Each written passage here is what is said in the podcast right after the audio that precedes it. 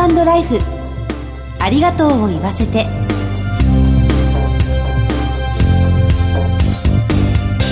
こんにちは。番組パーソナリティの久保井あさみです。いかがお過ごしでしょうか？この番組では知っておきたいお葬式を中心とした就活に関わる情報をお届けしています。いつかは訪れるその日のために様々な分野からゲストにお越しいただいてお話を伺います。今回は女優の真瀬樹里さんにご登場いただきます。どうぞお楽しみに。ハートライフありがとうを言わせて。この番組は安心と信頼のお葬式、全総連、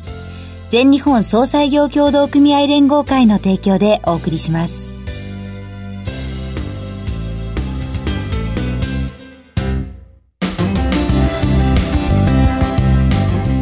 改めまして番組パーソナリティの久保井あさみです。早速ゲストをご紹介いたします。女優の真瀬樹里さんです。よろしくお願いいたします。よろしくお願いします。まずご略歴をご紹介させていただきます。真瀬樹里さんは1975年女優の野際陽子さんと俳優の千葉真一さんの長女として東京都でお生まれになりました。1994年に映画シュートで女優デビュー。数多くの作品にご出演されていらっしゃいます。中でも2004年にはクエンティン・タランティーノ監督の映画キルビルボリューム1に出演され、出演だけでなく特技を活かしアクションシーンの縦指導も務められました。また昨年テレビドラマトットちゃんでは亡きお母様を演じられ、うり二つのお姿が話題になりました。映画、ドラマ、演劇など幅広くご活躍です。1回目の今日は、母との思い出と題してお話を伺ってまいります。よろしくお願いいたします。よろしくお願いします。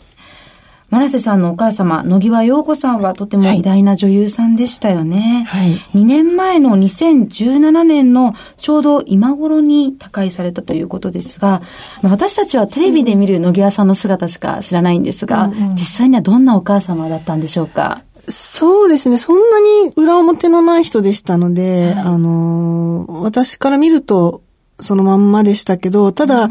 世間のイメージがすごい知的だとか、はい、クールだとか、かっこいいとかっていうイメージだったらしいんですが、ね、あの、身内からすると、3枚目で、ふざけんぼで、おっちょこちょいで、はい、結構天然で、みたいなところまあ、とにかく面白い人でしたね。へえ。こう、まあ、家族ならではが知ってる家でのエピソードとかありますか？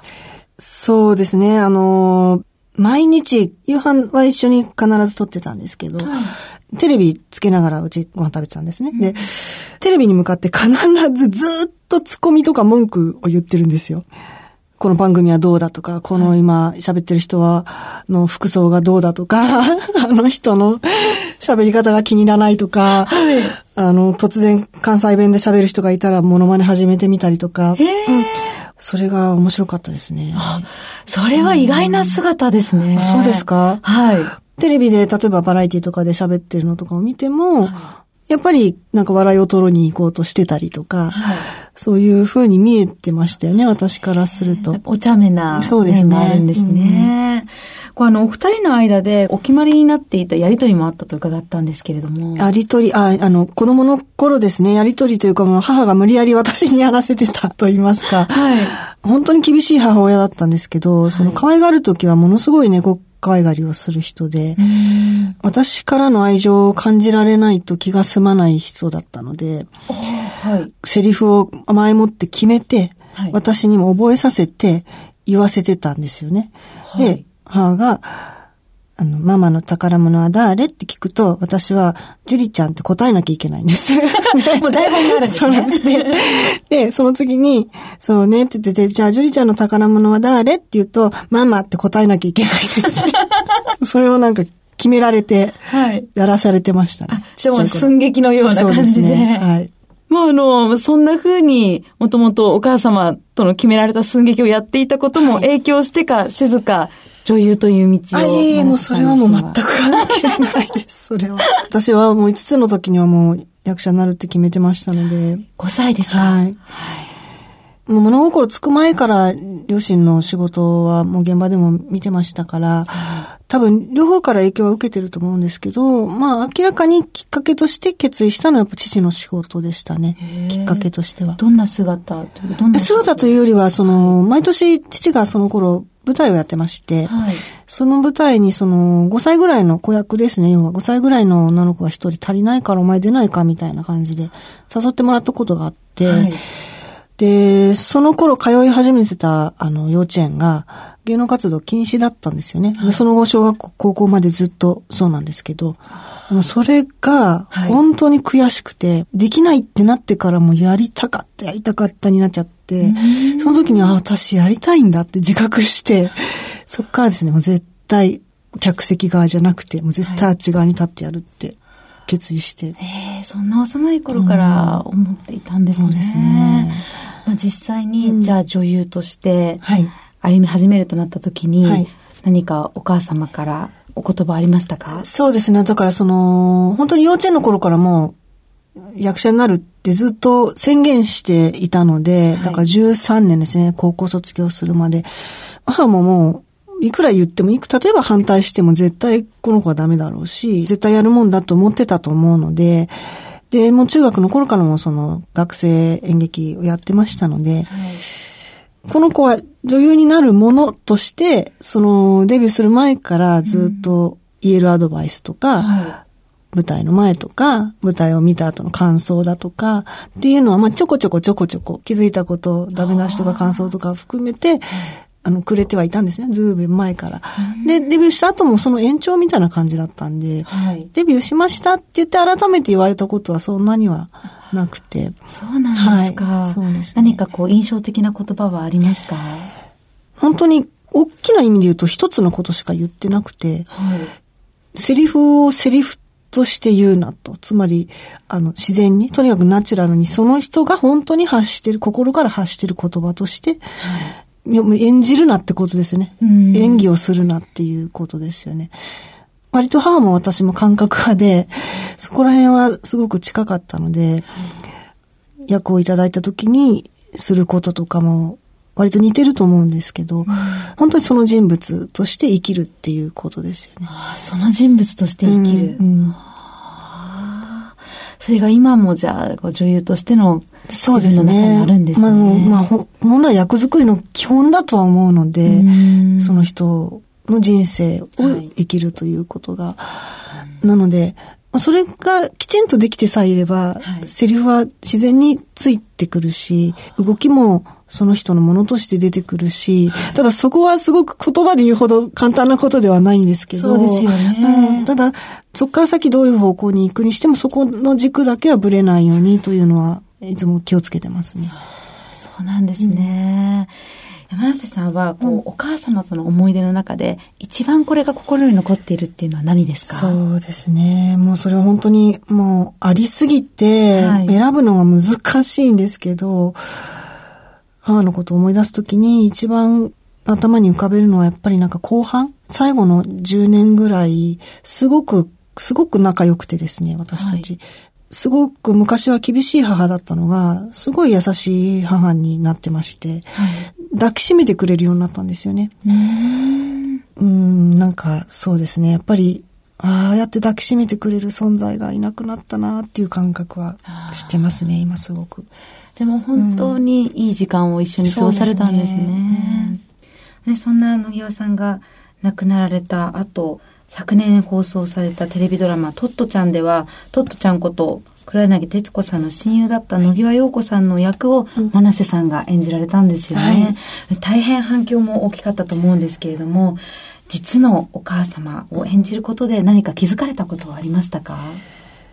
そんなに改めて、あ、こんな人だったんだなんて知ったこととか、うん、知らなかったこととかそういうことはないんですけど、ただ、はい、演じるにあたって、やっぱ母の野際陽子という人の特徴をつかもうとしてたので、はい、あの、例えば癖だったり、仕草だったり、あの、言葉を発する時の言い方だったりとか、はい、そこまで研究してみたことがなかったので、はい、いざ自分がそれをやってみようとすると、分かってるんだけど、改めて気づかされたみたいな。あこういうとこは確かに母っぽいな、みたいなこととか。改めてお母様と向き合ったんですね。そうですね。んなんかそういうのをやりながら、ああ、こういう癖あったなと思いながら、くすくす笑ってたりとか。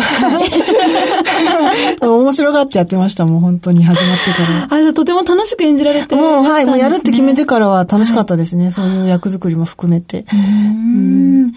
まあ、あの、先ほどお話の中で、はい、その人の人生になりきって、まあ、その人になりきって、役を演じなさいっていうことをまあ受け継いでいるというお話だったんですけれど、はい、実際にこのトットちゃんで野際陽子さんの人生を生きてみて、うん、演じてみていかがでしたか？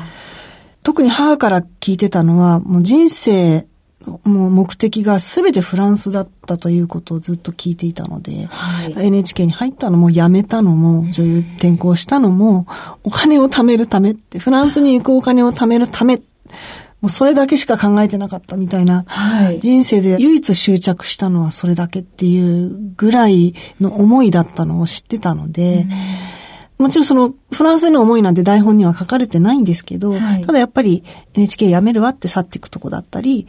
なんかそういうシーンを演じるときに、この人の中ではその一つの夢が、目標が、確固たる目標があって生きてるっていうのだけは、ちょっとずっと思ってやってたいなと思って。でそうすると、まあ、こっから先はもう想像なんですけど、あの時代のその流行ったフランス映画が流行って、それに憧れた若い時代だったり、そういうのを、あの、経験させてもらったような気はしますね。ありがとうございます。はいでは、この続きぜひまた次回伺わせてください。はい。ゲストは女優の真瀬樹里さんでした。お忙しいところどうもありがとうございました。こちらこそありがとうございました。全日本総裁業協同組合連合会全総連は命の尊厳ご遺族の悲しみ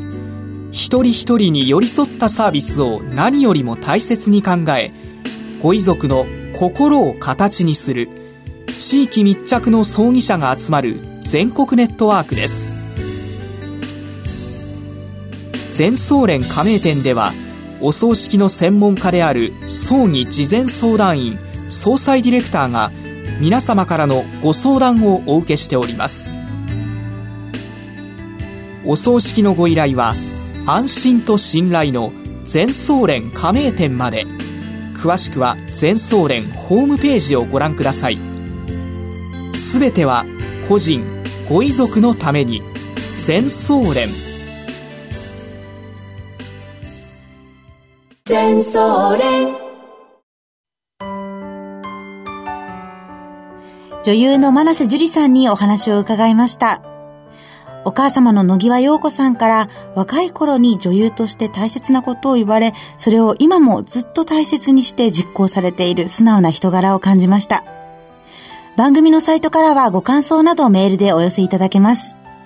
次回の放送は7月17日水曜夕方4時55分から、真瀬樹里さんに再びご登場いただく予定です。どうぞお楽しみに。進行は番組パーソナリティの久保井あさみでした。ハートライフありがとうを言わせて。この番組は安心と信頼のお葬式、全総連、全日本総裁業協同組合連合会の提供でお送りしました。